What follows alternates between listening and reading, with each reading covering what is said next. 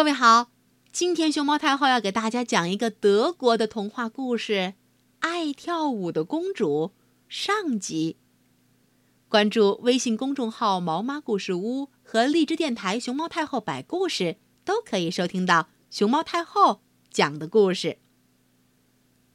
许多年以前，在一个村庄里住着一个牧童，他是个没爹没娘的孤儿，他的名字叫做迈克尔，但是人们都叫他望星，因为他赶着牛群去寻找草地的时候。总爱抬头仰望着天空。他皮肤白皙，长一双蓝眼睛，一头卷曲的头发。姑娘们老是在他背后喊他：“喂，望星，你在干什么呀？”而 Michael 总是回答说：“没干什么。”说罢，连头也不回往前走去。八月中旬的一个中午，烈日当空。Michael 拿干面包当饭吃过以后，就躺在一棵橡树下睡觉。他梦见一个身穿金光闪闪的衣服的妇人走过来，对他说：“到贝洛伊宫去，你将和一位公主结婚。”傍晚，牧童 Michael 把他的梦告诉了农夫们，自然他只是让人取笑了一番。第二天。同样的时间，他又到橡树下睡觉。那位妇人又来对他说：“到贝洛伊宫去，你将和一位公主结婚。”夜里，Michael 对同伴们说：“他又做了同样的梦。”他们像头天一样取笑了他。哎，随他们怎么说吧，他想。要是那妇人再在梦里头出现，我就照他的话去做。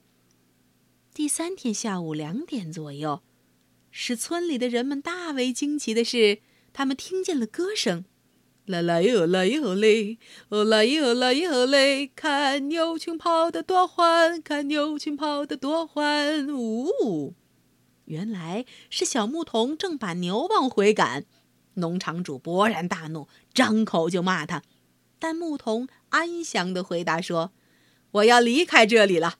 他捆好衣服，告别了同伴们，毅然踏上了追求幸福的道路。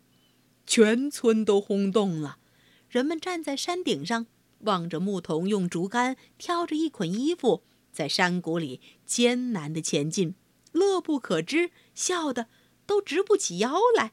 哎呦，他真是痴人说梦！哈哈，哎呦，看他最后怎么和公主结婚。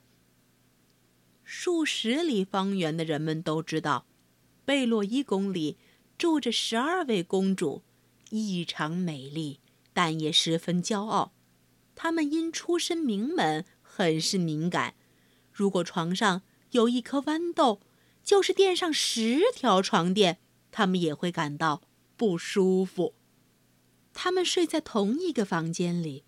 奇怪的是，尽管每天夜里门上了三道锁。一到早上，他们的断鞋子准会磨出大窟窿。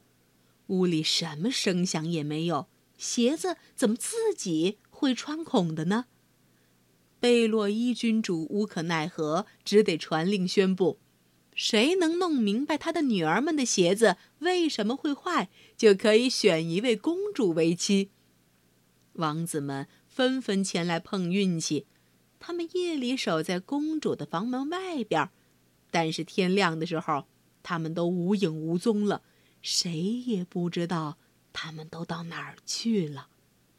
迈克一到贝洛伊宫，就自告奋勇给园丁当帮手，恰好园丁原来的帮手刚刚被打发走。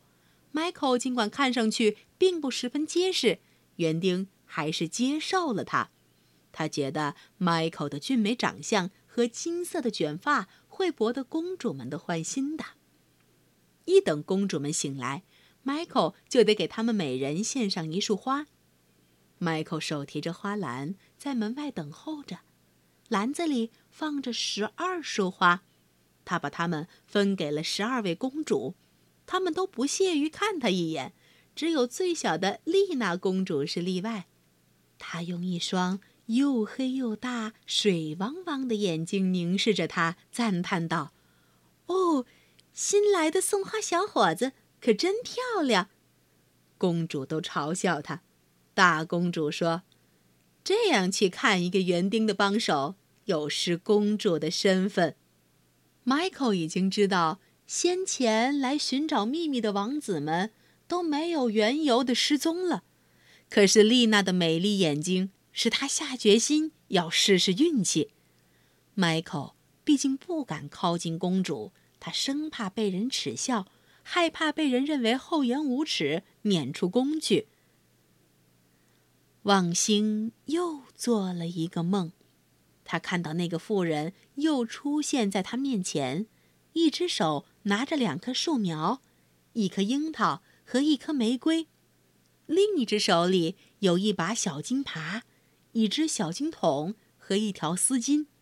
他说：“把这两棵树种在两只大花盆里，用这把耙给它们松土，用小金桶给它们浇水，用丝巾给它们开灰尘。”当他们长到和十五岁的少女一般高的时候，对他们说：“美丽的树啊，我用金耙子给你松过土，用金水桶为你浇过水，用丝巾给你开过灰尘，然后你就向他们提出要求，他们都会照办的。” Michael 向他表示了感谢。他从梦里醒来，发现身旁有两棵树苗。他按照穿金色衣服的妇人的嘱咐，小心翼翼地栽好了树苗。两棵树长得很快，到了它们有十五岁少女那样高的时候，迈克对樱桃树说：“可爱的樱桃树，请教我隐身法吧。”树上咻，开出了一朵美丽的小白花。迈克把它采下来，插在纽扣眼里，它马上就不见了。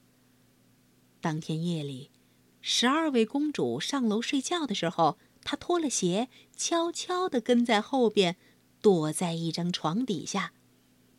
公主们立刻打开衣柜，拿出了鲜艳的衣服，照着镜子穿了起来，一边还左顾右盼地自我欣赏着。Michael 虽然看不见，却清清楚楚地听到公主们的谈笑声。大公主说。快点，妹妹们，舞伴们都要等得着急了。迈克抬头一看，看见十二位公主服饰华丽，脚穿缎鞋，手里拿着他给的花束。你们准备好了吗？大公主问。好了，十一个公主齐声回答，一个挨一个的站成一行。大公主拍了三下手掌。一扇活动门自动打开了。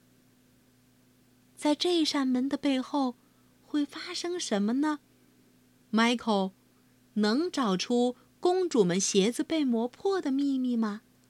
明天晚上，熊猫太后继续跟大家讲讲爱跳舞的公主的故事。